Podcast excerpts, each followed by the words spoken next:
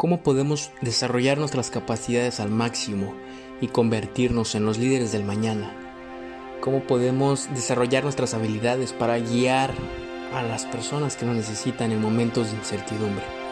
Esta es una de las preguntas que me hago todos los días y quiero que me acompañes a, a encontrar esa respuesta en este podcast.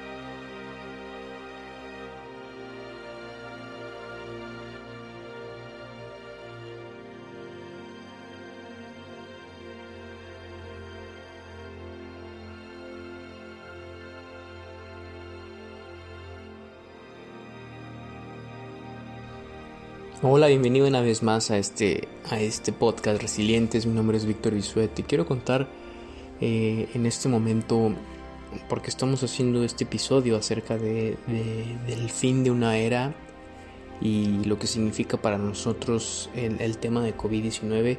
No quiero que, pienses que es únicamente clickbait, verdaderamente creo que es el fin de una era, eh, lo que va a pasar en el mundo después de, esta, de este distanciamiento social y de esta pandemia que estamos viviendo. Te quiero platicar, eh, te voy a explicar primero cuál va a ser la estructura de este episodio. Vamos a centrarnos primeramente en la primera parte de lo que estamos haciendo, lo que, lo que la sociedad en la mayoría de, la mayoría de la sociedad está haciendo en estos momentos, en lo que nos estamos concentrando. En la segunda parte del podcast vamos a hablar acerca de lo que de verdad deberíamos hacer, el enfoque que deberíamos tener en estos momentos y la tercera parte del podcast es lo que creo que va a pasar, lo que creemos que va a pasar después de esta eh, situación que estamos viviendo.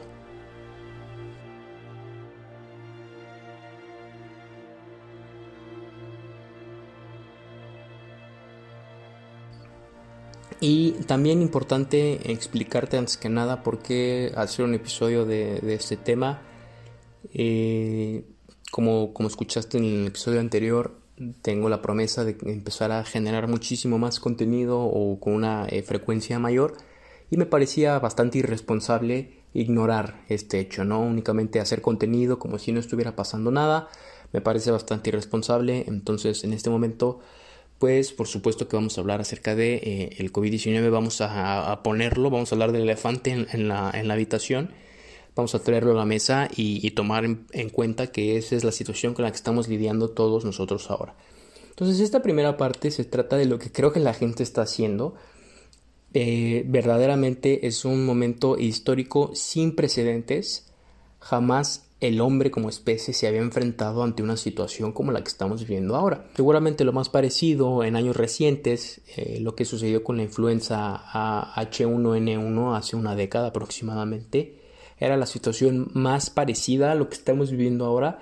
Sin embargo, no teníamos la inclusión tecnológica que tenemos ahora, no existía la hiperconectividad y eh, esto es lo que hace diferente un poco en el momento histórico de hace 10 años o, bueno, aproximadamente y, y, ahora mismo en el 2020, el momento que estamos viviendo con esta pandemia y el distanciamiento social que muchos países han optado por, por tomar como medida número uno de prevención y de combate contra este virus. El primer punto de lo que creo que la gente está haciendo ahora mismo tiene que ver con este tema de la inclusión tecnológica. Es decir, un porcentaje muy alto, verdaderamente alto de los países de Latinoamérica, de un porcentaje de la población de los países de Latinoamérica tienen acceso a Internet a través de sus tablets, de sus computadoras, de sus celulares y estamos viviendo un proceso de hipercomunicación. Verdaderamente estamos hipercomunicados.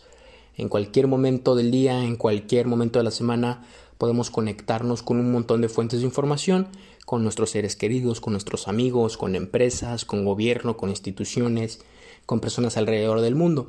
Esto no es malo por sí, simplemente es y dependiendo de lo que nosotros hagamos con ello, puede ser algo benéfico que nos traiga beneficios o de lo contrario pues puede ser algo malo para nosotros. En este momento eh, ya estábamos viviendo una hipercomunicación, una hiperconexión y creo que ahora mismo que las personas están encerradas, que estamos encerrados en casa con sus familias, con amigos, solos, ahora que estamos encerrados, el consumo de la información se ha incrementado. Es decir, estamos consumiendo mucho más contenido que antes a través de todos los canales, no solamente digitales, sino también tradicionales, en la televisión, etc. Estamos consumiendo demasiado contenido. Esto en sí mismo, de, de nuevo, no es necesariamente malo, pero lo que creo es que hay mucho ruido allá afuera, hay mucha desinformación, hay mucho ruido y nos estamos enfocando verdaderamente en las ideas equivocadas. Por ejemplo, todos los días me sale una publicación, un post acerca de N cantidad de teorías de conspiración con respecto al tema del COVID.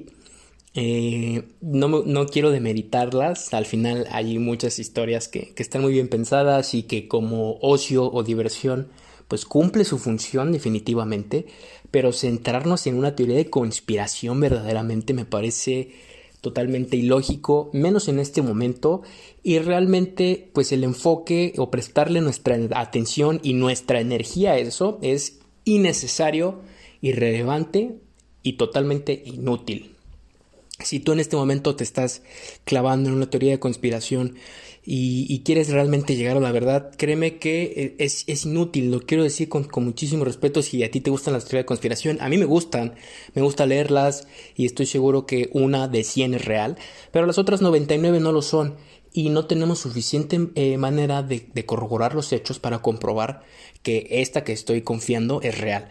He leído historias que si las torres 5G están esparciendo el virus, que si estamos en pandemia porque el gobierno quiere cambiar las baterías a las palomas, porque esa es otra teoría de conspiración, que las palomas son drones eh, espías del gobierno, etcétera, ¿no? Hay cantidad de situaciones que están más al, aventándose a la línea de ser un meme y de ser algo gracioso y de verdaderamente ser ocio.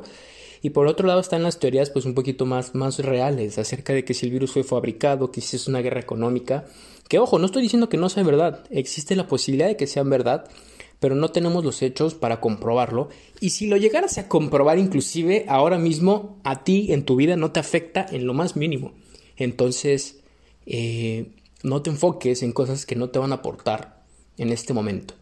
Si, si te divierte y leer un par, bueno, quizá está bien, pero ya enfocarte en la paranoia y en querer encontrar la realidad va a ser muy complicado, muy desgastante y muy poco productivo para ti estaba platicando con una persona de Colombia y eh, me, comenta una situación parecida en México, que está sucediendo algo parecido en México, que los ciudadanos de Colombia y aquí en México, pues bueno, sabemos que la información de las fuentes oficiales está, está oculta, está maquillada, no es información verdadera o no se nos presentan todos los datos o una cosa eh, nos dan gato por liebre o hay datos que son irreales, que no tienen secuencias lógicas etcétera, etcétera, etcétera, etcétera. Y si bien es importante entender que esto, por ejemplo, esto no es teoría de conspiración, esto es real, nos están dando fuente, o nos están dando, perdón, las fuentes oficiales nos están dando datos que no, no son completamente verídicos, y el saberlo, de alguna u otra manera, te ayuda a despertar esa conciencia y esa curiosidad de saber que no todo lo que nos dicen es verdad, porque los medios, los gobiernos, las noticias, los podcasts, los anuncios, hay muchísimas cosas que nos quieren vender como una verdad absoluta y muchas veces no lo es, muchas veces es un fragmento de una verdad o es una omisión o es simplemente una mentira. Y lejos de eso, hablar de que nos dan información falsa pues es es algo que creo es poco productivo en estos momentos, que definitivamente como sociedad, como ciudadanía, no debemos tolerar que los gobiernos, que las comunidades, que nuestros líderes, que nuestros supuestos líderes nos entreguen información y resultados falsos, eso te estoy diciendo que eso sí tiene muchísimo, muchísimo valor. Pero ahora mismo no podemos hacer mucho. Quizá puedas empezar a organizar, quizá puedas crear una estructura, si tu objetivo es ese, entonces a lo mejor puedes enfocarte en buscar la información verdadera y tú mismo ser la plataforma por la que otras personas se enteren de la información real. Entonces, número uno, creo que estamos pasando demasiado tiempo consumiendo información falsa o contenido no real. Estamos prestando demasiada energía y atención a eso y creo que eso puede ser eh, un, problema muy grande. El segundo problema eh, va con la gente que no tiene en estos momentos una fuente de ingreso. Y es que, por supuesto, muchísimas personas tuvieron que dejar sus empleos, eh, los mandaron a descansar con goce, sin goce de sueldo, perdón, o simplemente los despidieron, o tienen empresas o tienen empleos que autoempleos que dependen de la operación y no pueden vender, entonces no tienen una fuente de ingresos en estos momentos y esas personas están pasando pues momentos verdaderamente de, incertidumbre, de ansiedad, de, de una pesadez mental y de muy poca claridad. Por el otro lado hay gente que tenemos la ventaja y la bendición, una verdadera bendición de seguir trabajando en estos días eh, a distancia o desde casa, de cualquier manera. Es una bendición para, para nosotros, pero hay muchísima gente que, que, no está en esa situación y por supuesto que es terrible y, si tú estás escuchando esto y eres una de esas personas, mi total empatía, mi total eh, cariño y respeto hacia ti. Si eres un empleado o autoempleado, eh, me refiero a normalmente y en estos momentos no tienes fuentes de ingreso. Hay gente que está intentando pasarla leve. Dicen, bueno, no hay, no tengo dependientes, a lo mejor tengo una cantidad importante ahorrada o una cantidad ahí más o menos que me ayuda a vivir este mes y el siguiente mes. Entonces ese, ese porcentaje de la población está intentando pasarla leve. Pero si lo llevamos a la realidad, o sea, si yo te pregunto realmente cuánta gente tiene montos de ahorro, la mayoría de la, población de la clase media, media baja, media alta, verdaderamente vive al día y no tiene ninguna capacidad de ahorro, vive al día y no tiene ningún monto de ahorro, no tienen ni siquiera un mes de, vida ahorrado. Entonces, esos, todas esas personas están viviendo una situación dificilísima y se están concentrando en todos los problemas que hay, que, están viniendo por eso. Y eh, sería irresponsable de mi parte decir, no te concentres en los problemas, sino concéntrate en la manera más eficaz de resolver el problema más prioritario. Tenemos N cantidad de problemas con o sin cuarentena y hay problemas que son más grandes que otros, hay problemas que apresuran más que otros y hay problemas que son más importantes que otros. A lo mejor puedes tener un problema muy grande, pero no apresura, pero no es importante, entonces no tiene tanta prioridad. A lo mejor puedes tener un problema que eh, es, importante, pero a lo mejor es pequeño, entonces puedes lidiarlo de una manera sencilla. Pero cuando el problema apresura, cuando el problema tiene que ver con pagar pues las cuentas, para pagar eh, empleos, ¿no? Porque hay gente que depende de ti, hay gente dependiendo de ti, tienes empleados y hay gente que depende de ti, o tienes familia y hay gente que depende de ti. Entonces busca la manera de resolver ese problema que es prioridad, un solo problema y vamos resolviendo un problema a la vez. Si tú quieres taclear a todos tus problemas de un solo jalón, no vas a lograrlo, te vas a frustrar más, vas a tener más incertidumbre y más ansiedad. En ese caso yo te recomiendo atacar el problema que sea más prioritario. Entonces, si, hay, si tú estás viviendo esta situación y si hay algo que no te está dejando dormir de noche, anotas una lista de tus 10 problemas principales en este momento, no antes de la cuarentena, no problemas que tenías antes de la cuarentena, porque esos lo vas a seguir teniendo después de la cuarentena hasta que te sientes a resolverlos. Eso es, un hecho. Si es, si es una fuente de ingresos, encuentra otra fuente de ingresos con los recursos que ya tienes a tu disposición. Es lo más sencillo para que puedas minimizar el riesgo. Y si bien no vas a tener el resultado más grande del mundo, ni la empresa más grande, ni la N cantidad de ventas, sigues teniendo un ingreso sigues teniendo una aportación para que puedas cubrir con las responsabilidades de la mejor manera posible. Si ese es tu problema. Si es encontrar una fuente de ingresos, pues por supuesto hay muchas maneras de hacerlo. Eh, puedes a lo mejor entrar y si tienes un negocio y ver si, alguno de tus productos puede entrar en la categoría de venta en línea o de entregas a domicilio o de e-commerce. Si lo que vendes es servicios, puedes intentar dar consultoría uno a uno de manera remota si tienes alguna habilidad que otros poseen, puedes enseñar o puedes dar consultoría uno a uno, a lo mejor en diversos temas de finanzas, de ventas, etcétera. Hay muchas maneras en que puedes hacer un ingreso adicional en estos momentos, inclusive con tu red cercana de conocidos y clientes, sin tener que invertir demasiado, simplemente con los recursos que ya dispones. Otro problema que, eh, que sé que está viviendo muchísima gente es que nunca había vivido tanto tiempo consigo mismo. Y aunque suena curioso, porque esa es una frase que yo siempre le, digo a la gente cercana a mí, yo soy el único que ha vivido y va a vivir toda mi vida conmigo. Y eh, a pesar de que de esa frase, y eso es real, pues tú eres la única persona que siempre ha vivido contigo y que siempre va a vivir contigo. Pero muchísima gente no tiene el hábito de verdaderamente pasar tiempo consigo mismo, de pasar tiempo solo.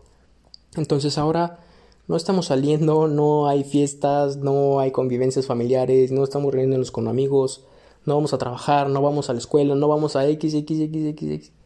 Y estamos pasando más tiempo con nosotros mismos que nunca, en la vida inclusive para algunas personas, porque no tienen el hábito de conectarse consigo mismos. Si tú estás pasando enfermedades o temas emocionales o heridas, ¿no? O tienes ansiedad y, y depresión, inclusive antes de esta cuarentena, estar encerrado puede hacerlo mucho más grande. Puede ser que tus problemas se vuelvan mucho más grandes si te das cuenta de que ya no tienes las sustancias que las apagan, entre comillas, y estas sustancias no nada más me refiero al alcohol y pues a otras sustancias ilegales, sino también a la diversión, a la fiesta, a salir, que eso, entre comillas, apaga nuestro sentir, pero cuando estás solo, ese sentir se vuelve más y más ruidoso, esos pensamientos crecen y crecen y, y le dan vueltas a tu cabeza y ahora que la gente tiene pocas cosas que hacer, ese pensamiento, esa idea que les hace daño, está sonando más fuerte que nunca. Para muchísima gente eh, estar en este tiempo solo es doloroso porque están solos consigo mismos y nos podemos dar cuenta de la realidad de personas que somos. Suene como suene, podemos ser excelentes personas o podemos tener cosas terribles por dentro que nos hacen daño y que nos sabotean y que no nos permiten desarrollarnos al máximo. Yo te puedo decir en mi experiencia personal que estar este tiempo solo me ha ayudado muchísimo a entender realmente lo que es importante para mí y me he enfocado en las cosas verdaderamente eh, que son mi prioridad. Y me he dado muchísimas oportunidades para producir contenido, para crear mis frameworks, para escribir, para un montón de cosas.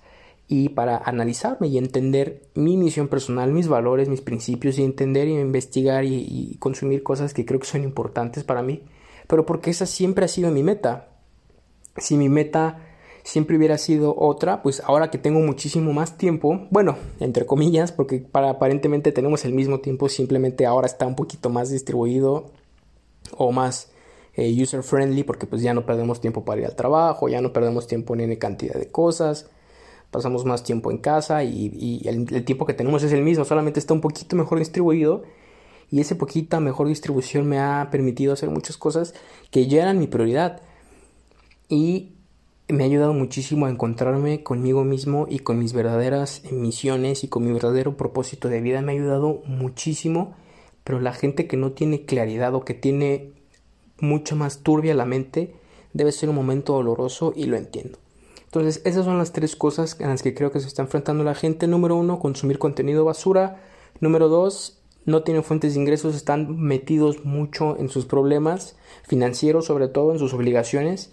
Y número tres, estamos viviendo una época dolorosa porque pasamos demasiado tiempo con nosotros mismos. Ya terminó la primera parte del podcast, la segunda parte va a ser mucho más breve, me voy a enfocar en lo que creo que deberíamos hacer. Y por supuesto, ya di un par de soluciones o un par de ideas de, de lo que podemos hacer con las situaciones que se están viviendo.